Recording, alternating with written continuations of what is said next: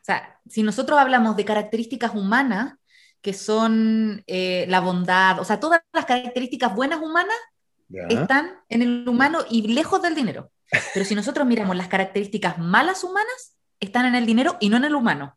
Lo avaro, lo tacaño, o sea, o lo, lo, sucio, no sé, lo esclavizante. Todas esas cosas se le atribuyen al dinero y son características también humanas. Entonces, cuando hablamos de la bondad del ser humano, no está en el dinero.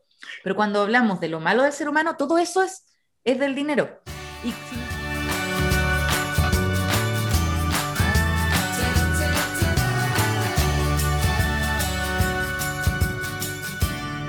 Hola, ¿qué tal? ¿Cómo están? Bienvenidos a una nueva edición de 20 Minutos, este espacio especialmente dedicado al mundo del emprendimiento, al mundo de la innovación y de la creación de valor. Un espacio para, para comunicar, para debatir, para aprender de personas que de alguna u otra manera están aportando a, a, crear, a ayudar a hacer grande el quehacer de muchas personas en el mundo de los servicios y también en particular en el mundo de la salud. Y hoy día tenemos un, un tema que para muchos puede ser... Em, desconocido, incluso eh, evasivo, en el sentido de que la gente no quiere enfrentarlo, pero es muy interesante y creo que es absolutamente fundamental. Cuando uno emprende, muchas veces pensamos al, al, querer pensar en emprender que tenemos que, tenemos que pensar diferente para encontrar un producto, una solución que ayude a alguien más. Tenemos que tener temas logísticos, temas de liderazgo de equipo, de comunicación, de ventas, que son muchos temas que vamos a ver o estamos ya viendo en, distintas, en distintos temas. Pero hay un tema que muchas veces no se toca, que es el mundo de las finanzas. Y cuando entramos a las finanzas, está el mundo de las finanzas operativas, finanzas de las empresas, cómo, cómo optimizar el mundo de las finanzas de la empresa. Pero hoy día quiero invitarlos a una dimensión distinta. También en el mundo de las finanzas hay otro espacio que creo que es más básico aún ¿ah? y para mí creo que incluso más importante, que es el mundo de las finanzas personales. Sin tener ordenada la casa es muy poco probable que podamos surgir eh, exitosamente en un emprendimiento. Por eso hoy día tenemos a dos personas que en lo personal son mis mentores y por eso los invito y los invito desde el cariño y la convicción de que son personas que nos van a ayudar muchísimo a descubrir qué es la, qué es la mirada de las finanzas personales y, y, nos están contactando desde España, no, desde... Desde, desde Andorra. Andorra, perdón, perdón, perdón, los andorranos o, o, los españoles se pueden, se pueden ahí sentir. Estamos con Nati, con Natalia Espinosa, que ella es, es contadora auditora, chilena, allá, van a explicar un poquito qué están haciendo por allá, ¿ah? y Jaime Medina, que es ingeniero civil eléctrico, o sea, un hombre, un hombre de la electricidad pasó al mundo de las finanzas de una manera extraordinaria. Amigos míos, ellos son, ellos son realizados, una, una, algo también nos van a comentar de qué significa, les quiero dar la bienvenida, gracias por estar hoy día con nosotros compartiendo, ¿cómo están? ¿Qué tal Andrés? Súper bien por aquí. Muy agradecidos de esta invitación, contentos de poder compartir no solamente contigo, sino que con tu comunidad lo que sabemos hacer, lo que nos gusta de hecho hacer. Eh, y como para responder tu pregunta, ¿quiénes somos? Bueno, mi nombre, como bien tú dijiste, es Natalia Espinosa, para los amigos Nati, así que para todo el mundo, que quiera me puede tutear. Eh, soy una persona que le encanta viajar, de hecho ese es uno de los motivos por los que terminamos aquí en Andorra que por favor búsquenlo en Google. Si nunca han escuchado dónde está Andorra, por favor, este es el momento quizás de ponerle pausa o después de la entrevista van y se ponen pausa ahora, por favor. No, no, después, después, No, no, no, pero quizás eh, cuando termine la entrevista dentro de las anotaciones que están haciendo, porque vamos a dar igual harto contenido de valor, dentro de esas anotaciones busquen dónde está Andorra porque es un país maravilloso. Bueno, y por mi parte, como bien dijo Andrés, yo soy ingeniero civil eléctrico, pero a mí nunca me gusta presentarme por el título que obtuve, sino por los hobbies o las pasiones que tengo. Eh, dentro de todo eso he pasado de ser mago, o sea, me encantaba la cartomagia. No me diga, esa parte no la sabía. ¿ah? Ya, ya, ya, vamos a profundizar en eso en nuestras reuniones. Tuve como tres años aprendiendo y haciendo cartomagia. De partida Jaime me pidió pololeo con cartomagia, o sea, a ese nivel. Le ah. gustaba muchísimo cuando nos conocimos. Me preparé tres años solo para ese truco. Eh, también soy un estudioso empedernido, o sea, me encanta aprender, o sea, no puede pasar un día sin que aprenda algo nuevo. Y las finanzas en general, no solo personales, sino empresariales, me encanta también. Y ahí fue donde descubrí esta pasión y por lo que pasé del mundo corporativo eléctrico al mundo emprendedor de finanzas personales. Y en ese viaje eh, fueron, fueron, bueno, cada uno, de, eh, a ver, Nati estaba, me, acuerdo que trabajaba en el ámbito, en la industria de la salud, pero desde, desde, el área, desde el área de la contabilidad, de, de los números. ¿Cómo fue gestándose esta, esta, esta idea de encontrar un espacio para poder ayudar a terceros en, el mundo de, la, de, la, de, las finanzas personales. Particularmente hoy día tenemos una empresa, tenemos, digo yo, ¿ah? tenemos una empresa que se llama Realizados. Ah, ojo, ya, también al final, realizados.com, ¿sí? ¿Sí? ¿Cierto? ¿Sí? Ah, no, no lo busquen ahora, porque se me van a distraer, realizados.com. Eh, así que para que lo busquen y conozcan un poquito más de ellos. Pero, ¿cómo fue que se gestó eh, la llegada y la creación de, esta, de este emprendimiento? Bueno, Tú algo ya mencionaste a raíz de, esta diferenciación de las finanzas corporativas con las finanzas personales. Hay un abismo enorme de distancia de lo que uno puede saber de las finanzas dentro de un negocio y las finanzas que hay dentro de la casa. De partida, esto nace a partir de mi insatisfacción con este, este desarrollo de las finanzas personales depender exclusivamente de ir a trabajar y si uno no va a trabajar no puede desarrollarse fuera del empleo porque no hay dinero, eso ya a mí me, perjudicaba porque era, tengo que ir a trabajar quiera o no, tengo que presentarme a mi empleo quiera o no, o tengo que, si quiero mejorar mi estilo de vida, tengo que ir y estar postulando. Entonces, era como un constante estrés, pensando que yo, estando iniciando mi camino laboral, iba a seguir así hasta que cumpliera 60 y Jaime hasta que cumpliera 65. Entonces, ese estrés fue el que nos llevó a investigar más sobre educación financiera personal. Fue cuando conocimos el libro de Kiyosaki, Padre Rico, Padre Pobre, que un poco te plantea esto de ver las finanzas desde otro punto de vista, mucho más amplio, mucho más esperanzador. Y lo empezamos a desarrollar para nosotros mismos. En mi caso, un poquito distinto el, cómo pasé del mundo laboral al, tema de las finanzas, porque yo amo la ingeniería eléctrica, la amo, me encantó cuando, la carrera en general, trabajar también, eh, pero no quería estar en ese ciclo de, estar trabajando tantos años para después jubilar y recién ahí empezar a dedicar todo tu tiempo a, lo que, a, a otras cosas. Y cuando descubrí el lado de las finanzas personales, el concepto de libertad financiera, y decir, esto se puede lograr, ¿por qué no me lo avisaron antes? O sea, ¿Por qué cuando, de hecho, es parte de una de las misiones personales que tengo, por qué a los 18 años no te dicen, elige, ¿qué quieres ser? trabajador o inversionista para lograr tu libertad financiera. No me lo dijeron eh, y como eso a mí me, me, dolió no haberlo conocido antes, me, me, puse en esta cruzada de decir, bueno, vamos a enseñarle a más personas a todos estos conceptos de finanzas personales para que logren esa libertad financiera. Qué bueno que tuviste esa, ese, te hiciste esa pregunta o te encontraste la ayuntiva de poder planteártela a temprana edad, porque yo te he contado, yo también me la hice, pero ya estaba metido en, en, en, toda la trampa, como dice, como dice Robert Kiyosaki, la trampa de la rata, ¿ah? eh, que estabas ahí dando vuelta, ya, ya, estabas, con, ya estabas atrapado en, este mundo. Eh, y si bien eh, uno va aprendiendo cosas, bueno, hay, hay, hay, hay que hacer yo creo que las finanzas eh, deberían ser parte, así como que te enseñan matemáticas en el colegio, deberían enseñarte finanzas, sino es a ese nivel, eh, es una cosa de, de, toda lógica. Pero bueno, volvamos a, vuestro emprendimiento. Ustedes son emprendedores, ustedes han creado hoy día esta empresa eh, y por lo tanto tienen, tienen experiencia en lo que significa la aventura de emprender. ya esta lógica de poder ver, ver en ustedes un dolor que les dijo, empezó a buscar unas soluciones. ¿Cómo se dieron cuenta que el resto de las personas también andaban buscando algo? ¿Cómo crearon lo que es hoy día el producto o los distintos productos que ustedes ofrecen? Para eso nosotros siempre hemos sido muy de, de escuchar, de testear y empezar a, y bueno, tener ese feedback de las personas. Nosotros inicialmente creíamos que las personas querían aprender a invertir y todos nuestros cursos y, charlas, seminarios que hacíamos, lo enfocábamos a aprender a invertir. Y nos dimos cuenta de los asistentes que muchos ni siquiera podían llegar a invertir porque no tenían las finanzas personales previas bien estructuradas. Entonces decíamos, bueno, en realidad lo que falta primero es enseñar a cómo administrar bien el dinero para que puedan con eso generar ahorro y recién ahí empezar a invertir. Entonces, realizados parte como una institución para inversiones, como para aprender a invertir. Luego dimos un pie atrás, que fue, bueno, enseñemos a administrar y ahorrar. y después ya agarramos con más fuerza el tema inversionista.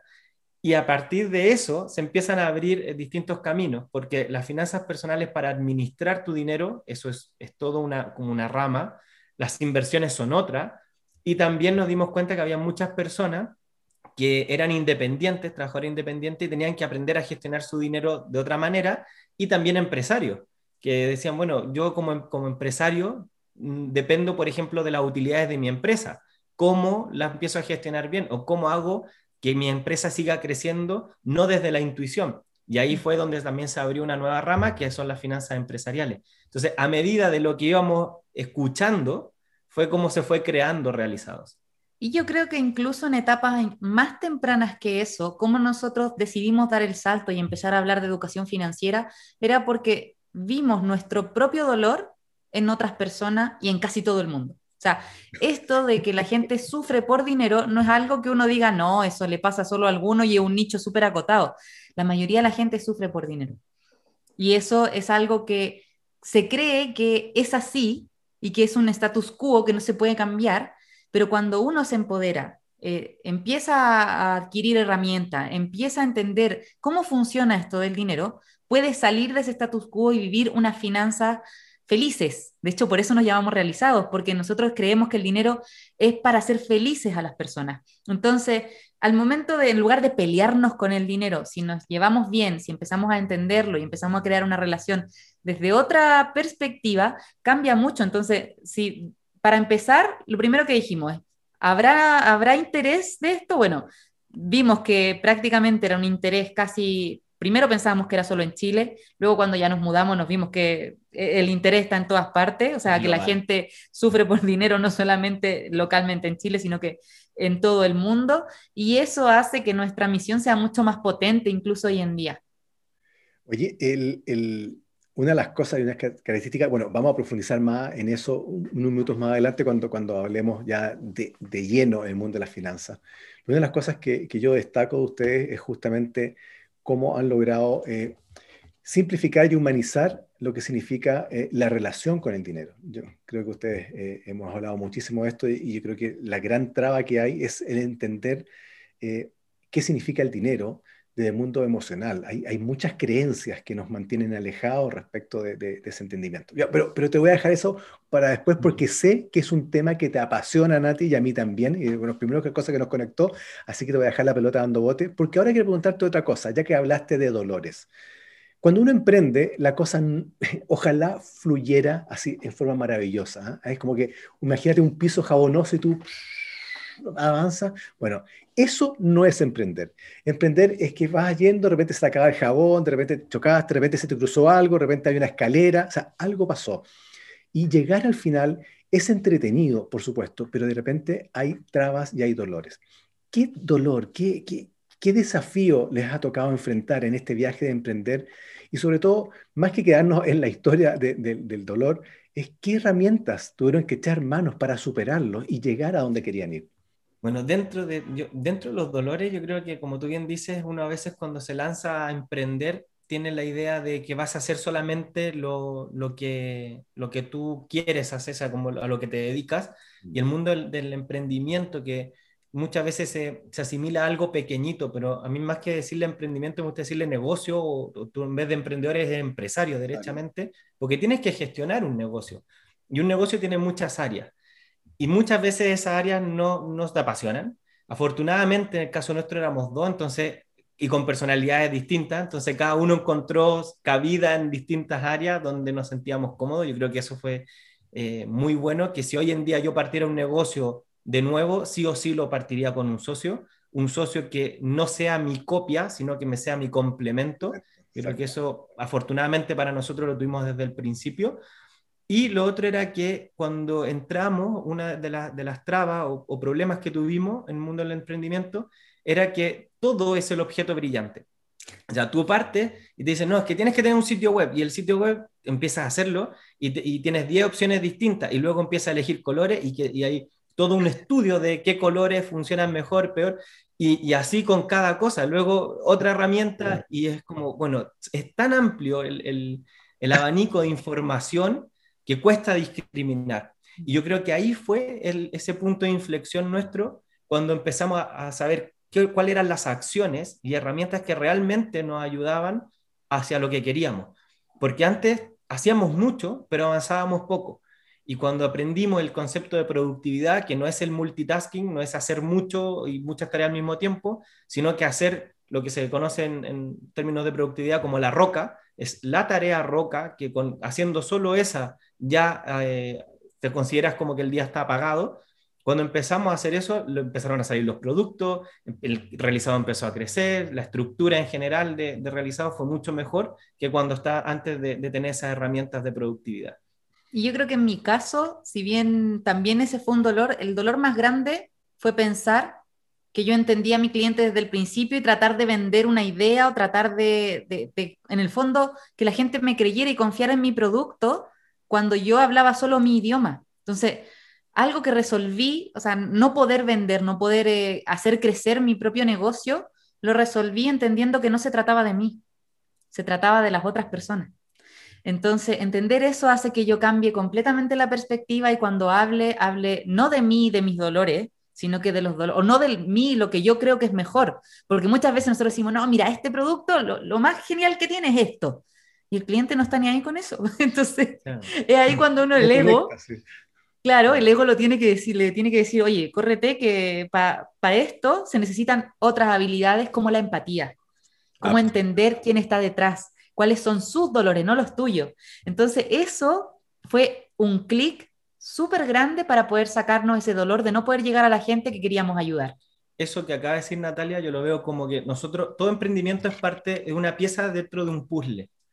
Y nosotros esa pieza la podemos tratar de forzar, de poner en algún lugar donde no va y podemos estar la vida forzando, forzando, forzando. O encontramos el lugar.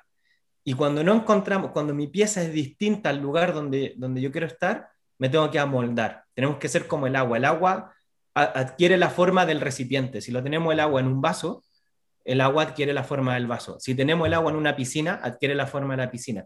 Entonces, ¿cómo hacemos eso con lo que habíamos dicho un poquito más atrás, que era aprendiendo a escuchar? Mm. Yo no, más que imponer mi pieza, veo cuál, cuál es la pieza que tengo que construir para el puzzle donde yo quiero participar. Genial, me encanta la, forma que lo plantearon. Y si hacemos la pregunta ahora al revés, en este emprendimiento, ¿cuál ha sido la mayor satisfacción? Esa cosa que te llena el corazón, o sea, yo sé que están enamorados y, lo viven en cada, en cada reunión, no lo puedo decir, pero, pero, pero ¿qué cosa les ha llenado orgullo de los logros que han logrado, que han alcanzado gracias a este, a esta, a este emprendimiento, a esta empresa? Mira, yo creo que en mi caso, que casi me ha llevado a las lágrimas es cuando un cliente se acuerda de ti, pero no en el momento que tú terminas su proceso durante, sino que años después. O sea, recibir mensaje en Navidad agradeciéndote que gracias a ti, hace, no sé, lo que hicimos hace cinco años atrás, que hasta el día de hoy se sigan acordando de ti, o sea, aparte de la familia y de los seres queridos, tú sigas siendo parte de la vida de las personas, significa trascender. Y eso para mí yo creo que es la satisfacción más grande que he sentido. Que no solamente haya sido una persona, sino que es un patrón que se repite. Eso quiere decir que, estamos haciendo las cosas como, como, como, queríamos desde un principio, impactar y no solamente impactar en, en un periodo de la vida, sino que, que sea algo permanente y que se quede con las personas. Y saber eso, porque precisamente los mensajes llegan cinco años, seis años después, eh, para mí es lo mejor. Sí, para, yo concuerdo, de hecho tengo en presente dos mensajes, eh, de hecho muy latentes, el primero fue del, del, año 2016, con una pareja que, que, en ese momento tenía mucha deuda y que no sabía cómo, cómo incluso, eh, ni siquiera cómo llegar a fin de mes, y que nos manden en esa misma Navidad diciendo, mira, tengo las, la mesa con una cena rica y el árbol con regalos, algo que hace cuatro meses atrás no lo veía posible. Ahí uno entiende que detrás de, todas las finanzas personales hay personas, como bien dice el nombre, finanzas personales, y hay una vida y hay, muchísima implicación el hecho de administrar bien las finanzas.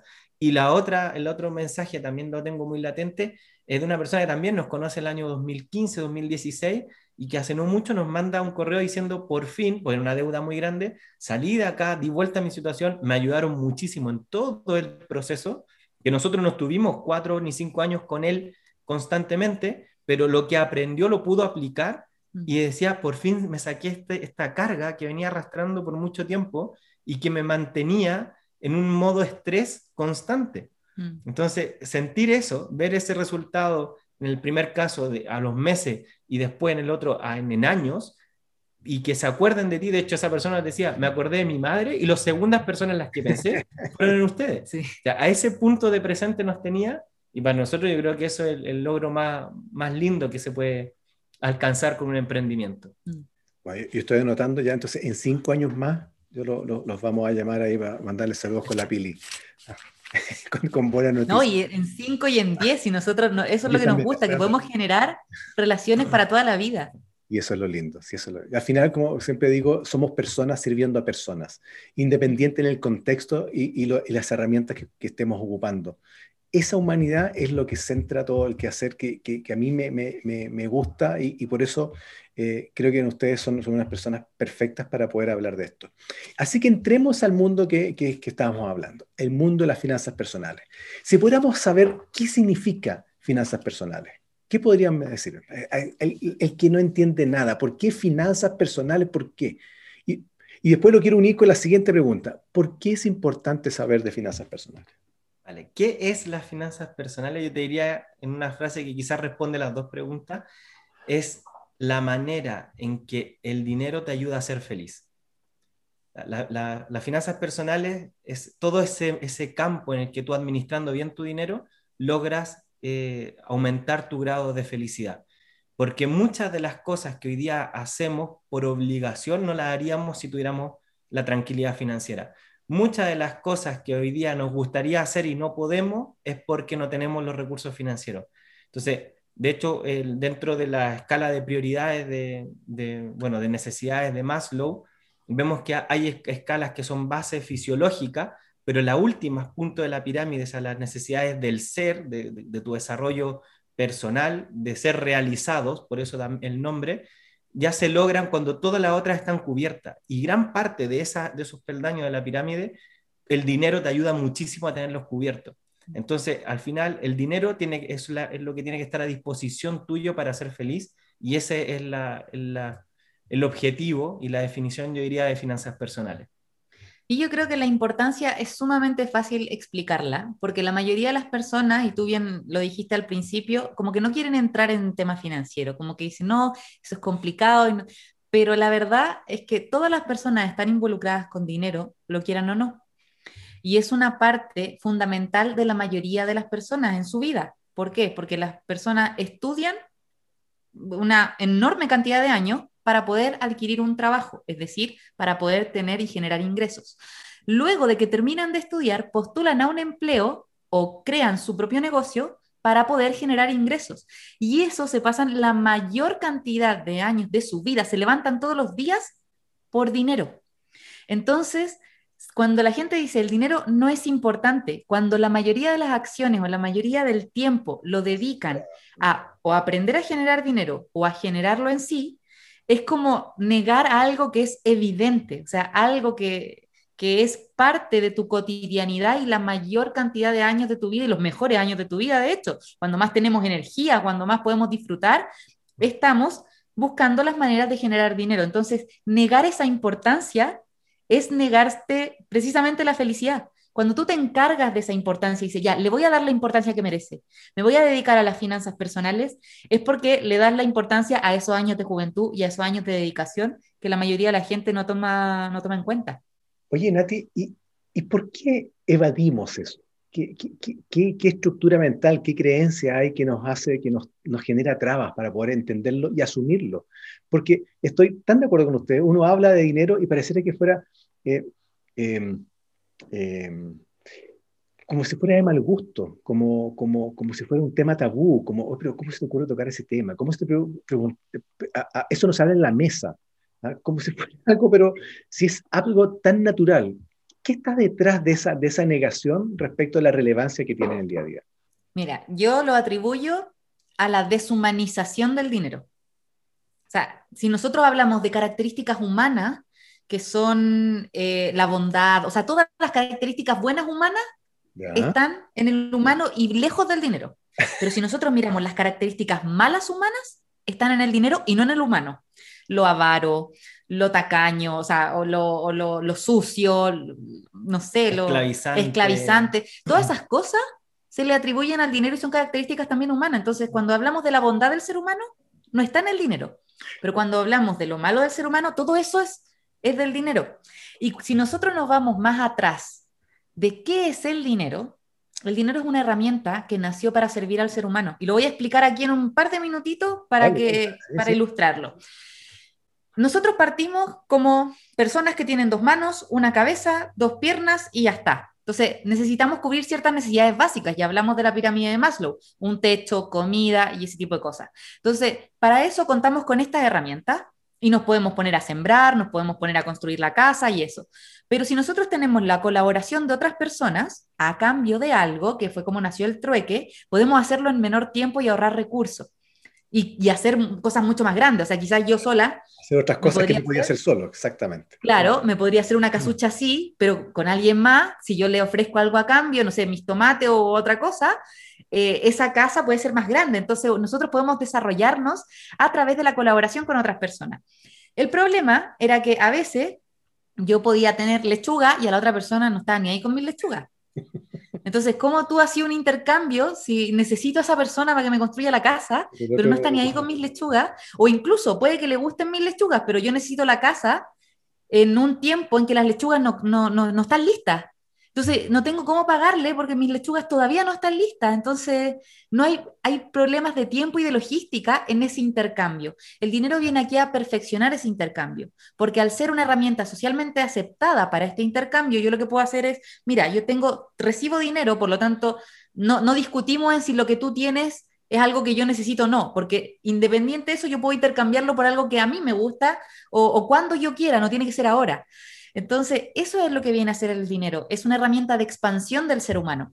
Entonces, cuando evitamos sacarlo de lo humano, eh, lo que estamos haciendo es negar precisamente para lo que se inventó, que es esta expansión del ser humano. Pues yo quiero complementar un poquito aquí porque muchas veces le, tenemos mala, por así decirlo, o sea, como rabia al dinero, porque no lo entendemos. Una vez que lo entendemos ya se va. Es como que yo a alguien que nunca ha tomado un móvil, un celular, le diga, mira, eh, úsalo. Y, la primera vez que se enfrenta a una pantalla touch, probablemente se, se va a ofuscar y lo, lo, van a hacer. No, aquí no entiendo nada. Porque no lo entiende. Una vez que lo entiendes, ya esa rabia se pasa y de hecho lo empiezas a usar de manera mucho más cómoda y mucho más provechosa. Entonces, eso yo creo que es parte del, de hecho de nuestra misión de llevar la educación financiera a más personas para que se quite esa rabia y al final empecemos a ver el dinero como es, como decía Natalia, como una herramienta. O sea, estar enojado con el dinero es como estar enojado con un martillo. ¿Por, ¿por qué me enojo con un martillo solo por el hecho de existir? Es porque en este caso no lo estoy entendiendo. Ahora se da mucho, eh, y cuando tú hablabas de, esta connotación negativa que hay socialmente en el dinero, eh, me acordaba de, los personajes que están también asociados al dinero. O sea, el, el Rick McPato, que justamente que es puro, que es que lo asocia a, riqueza, pero también a avaricia absolutamente, al tipo del metrópoli, que también tiene, hay como un, estereotipo de, de, personaje así malévolo que, que, que, usufructúa de, y quizás, eh, y, lo pone justamente con, en contraposición con el, el, tipo que no, que no tiene y que, hay una, una negación respecto de las posibilidades del otro. Ahora, ¿cómo podemos entonces hacernos cargo? ¿Qué herramientas pueden haber? ¿Qué podríamos hacer nosotros primero para poder cambiar nuestra relación con el dinero? Lo primero yo creo es empezar a identificar esas creencias que tenemos. Ojalá si, si también empezar a hablar más del dinero, como tú decías, un tema tabú, ahí pasa una paradoja bastante interesante porque, por ejemplo, si tú le dices a una persona me voy a casar con, con alguien por dinero, te miran muy feo. Pero si tú dices voy a trabajar en este trabajo que no me gusta, que lo odio y voy a estar 40 años trabajando acá eh, de lunes a viernes, nadie te dice nada, te dice, no, pero muy bien, ¿se gana bien? Sí, ah, está bien. Es solo por dinero. Es solo por dinero, ah, no hay problema. hay una paradoja, ahí súper interesante que yo creo que es bueno empezar a detectar esas creencias antes de empezar a desmantelarlas. Porque, claro, eh, dentro de todo el proceso de, de las finanzas personales, hay una que uno de los pilares iniciales son las creencias. por mucho que tú trabajes toda la parte técnica de finanzas personales, si tus creencias siguen siendo las mismas, vas a volver de una u otra manera ahí. Hay un estudio, de hecho, que dice que si todo el dinero del mundo se distribuyera en partes iguales a todas las personas, en cinco años vuelve a estar en las mismas manos. ¿Por qué? Porque las personas que tienen más dinero no es porque, ah, porque tuvieron desde el principio más dinero, es porque tienen otro set de creencias que les permiten moverse en el mundo financiero de otra forma. Entonces, si tú no, no cambias las creencias, vas a tener los mismos resultados.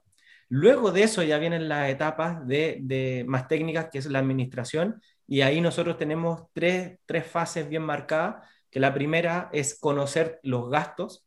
A partir de los gastos, tú puedes identificar tus patrones, eh, por ejemplo, compra impulsiva, por ejemplo, Em, más gastos en, no sé, en entretención de lo que tú querrías. O sea, empieza a identificar ciertos indicadores a partir de tus gastos para analizar tu comportamiento. Y luego de eso, con ese comportamiento, que ya es tu realidad financiera, se construye un presupuesto. Un presupuesto que está acorde a, tu manera de ser, porque la finanza no es de restringirse. Mm. La finanza es de que, de hecho, no hay un, un dato que le aplica a todas las personas, porque son personales, cada persona es distinta. Entonces, al final, el presupuesto tiene que adecuarse a lo que tú quieres. Si tú dices, no, yo quiero gastar más acá, está bien, mientras tu presupuesto esté, o sea, que esté considerado. Que eh, también hay que, no hay que autoengañarse, decir, no, mira, yo de, de un día para otro dejo de hacer este gasto, si sé que no lo voy a hacer, me estoy autoengañando. Entonces, por eso es tan importante la primera fase, de conocerse, luego de analizar eso, esos, esos números y finalmente construir un futuro financiero de acuerdo a esas bases. De hecho, el presupuesto eh, te permite proyectar a largo plazo y eso hace que uno vea su dinero de una manera porque le, da más poder. No es lo mismo mirar lo que ganamos mensualmente que si vemos lo que ganamos anualmente. O sea, uno ya el ahorro lo ve distinto. Imagínate, yo puedo ahorrar el 30% de mi sueldo anual quizás las vacaciones que me puedo pegar. Entonces, la gente cuando hace ese cambio simplemente de perspectiva, ya es distinto. O sea, no se trata de restringirse, sino que se trata de todo lo contrario, empoderarte. De hecho, nosotros definimos el presupuesto como decirle a tu dinero a dónde se tiene que ir antes de que se vaya solito. Porque el dinero, alguna, alguna parte, se, va parte se va a ir. Sí. Claro, pero si nosotros tomamos la rienda y decimos, no, mira, yo quiero que te vayas para allá, ya es distinto y uno se empodera en lugar de esto de empezar, de sentir que uno se restringe. Qué fantástico. O sea, Partimos trabajando las creencias, las trabajamos y las, replanteamos de manera de sentirse distinto con. Y quizás con esa relación de, odio y quizás mucha gente con una relación culposa. Cada uno tendrá una historia con el dinero. Y luego hablamos del presupuesto. Y el presupuesto no es una cosa estricta, sino que es un presupuesto eh, con una lógica de poder entender dónde son los espacios donde yo quiero que ese dinero se vaya, de acuerdo a mi realidad, a mis prioridades, a mi construcción de felicidad. Eh, y, en esa lógica, ¿cómo entonces puedo ir, em, cómo puedo ir eh, creando eso? ¿Cuáles herramientas tienen ustedes como para poder ir ayudando en ese viaje? Ya lo, ya lo, ya lo tenemos como general, pero si pudiéramos hacer un, un, viaje cortito respecto de cómo, cómo, podríamos, porque yo creo que la gente está fascinada escuchando, ya, ya está la idea, pero eso cómo lo llevamos a, un, a algo concreto, ¿Cómo podría, qué cosas podrían ustedes hacer para, para poder o ellos poder hacer para poder eh, salir de esta, de, este, de esta trampa? Mm. Bueno, nosotros tenemos, de hecho, que lo podríamos dejar como, como, material complementario. Hay una serie de videos que nosotros decimos que ahí están los conceptos que a nosotros nos cambiaron la vida en temas financieros. Y dentro de esos conceptos está, hablamos de las creencias, de los hábitos, y no solamente eso, sino que también de una herramienta que tú muy bien conoces, Andrés, que es el, el estado de situación financiera. ¿Cómo yo me pongo mi foto financiera, quién soy, no sé, como los indicadores. Cuando nosotros vamos al médico sacamos indicadores, cuál es mi nivel de triglicéridos, cuál es mi peso, mi altura, todo ese tipo de cosas. Ya, pero eso también se puede obtener en la finanza y uno saca su salud financiera. Y eso está a través del estado de situación financiera y eh, nosotros te podemos pasar el enlace para que compartas toda la serie de videos, es una, es una serie, o sea, una lista de reproducción y ahí pueden encontrar toda esa serie de videos porque ahí también eh, Jaime dijo, se tiene que partir hablando de dinero, pero no es sencillo cuando en tu mesa nunca se ha hablado de dinero, así como eh, pongámonos ya, a ver, eh, ¿cuánto ganáis tú? quizás personas se van a enfadar y te van a decir, no, no, no, te, no me pregunté eso, eh, es un insulto. Entonces, quizá hay otra instancia y nosotros creamos esos videos para efectivamente abrir esa instancia de empezar a educarse financieramente. Y, y, extraigo de lo que tú estás diciendo y creo que hay otro desafío importante. Uno, quizás como el adulto que quiere, que quiere mejorar su, su, su educación financiera y empezar a ordenar sus finanzas personales cualquier motivación, por un orden que corresponde, por, por tener la idea de, la tranquilidad financiera, de los ingresos pasivos futuros que uno puede hacer a partir de tener las inversiones, como ustedes hicieron. Porque si ordeno mi casa, voy a poder invertir y con eso voy a poder mejorar mucho más, voy a poder trascender de otra manera. Y me sirven para emprender lo que estamos hablando, pero también creo que la invitación acá, eh, y siendo coherente con justamente cómo comenzó todo esto, es empezar a hablar de dinero con nuestros hijos, en la mesa, con, empezar a compartir sobre la realidad, empezar a, educar desde pequeños el, valor de que esto significa. ¿Lo ven como, una, como, algo, como algo que debe ser hecho? Sí, Totalmente. Estamos seguros de que es algo que hay que hacer. Sí, sí, porque al final muchas de las creencias que hemos visto que ahora que es pilar inicial, muchas de las creencias son traspasadas o, o los niños la absorben desde los padres.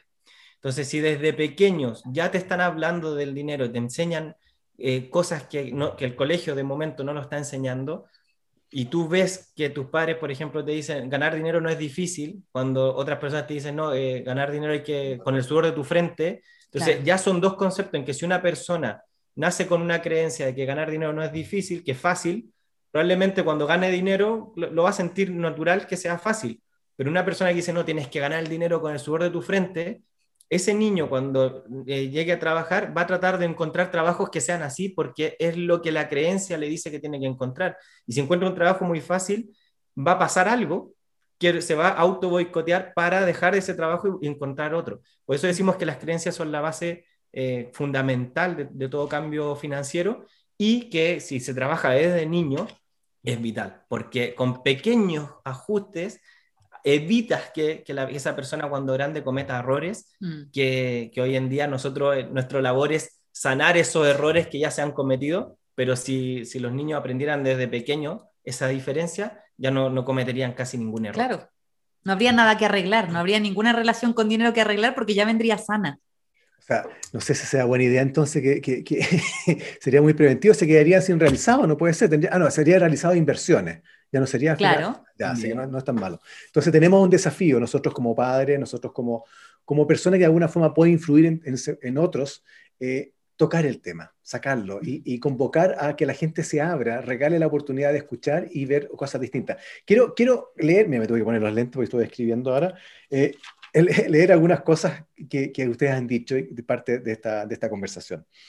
Eh, una de las cosas que me gusta desde el punto de vista del emprendimiento, hay que escuchar desde el dolor ajeno. ¿Ah? Que, y esa, la empatía es el centro de todo. Y eso fue lo que a ustedes les permitió descubrir, eh, iterar en, en, nuestro, en, vuestra propuesta de valor, dándose cuenta que el producto que tenían inicialmente sigue siendo excelente, pero, pero la gran mayoría estaba un escalón más abajo o dos escalones más abajo. La capacidad de darse cuenta de eso es justamente una de las capacidades más relevantes del emprendedor, que está conectado con el otro. Eh, por lo tanto, no crear desde la intuición, sino que crear desde la comprensión del otro. Por otro lado, hablamos de, la importancia del esfuerzo, de la roca, de focalizar ese esfuerzo porque uno de repente necesita hacer cosas. Y paradojalmente como emprendedor, y nosotros, y no solamente lo rebuscamos a emprender, sino que en la vida misma, uno tiene que hacer muchas cosas. Es increíble, la idea es que uno está desesperado porque no sé por dónde empiezo. Y ese por dónde empiezo termina el día y al final no hice nada. es, tremendo. Entonces, poder dividir, como decía, dividir para gobernar lo mismo los problemas, poder focalizarte en algo, avanzar en eso de manera que concretamente vayas terminando los, los, problemas en algún plazo.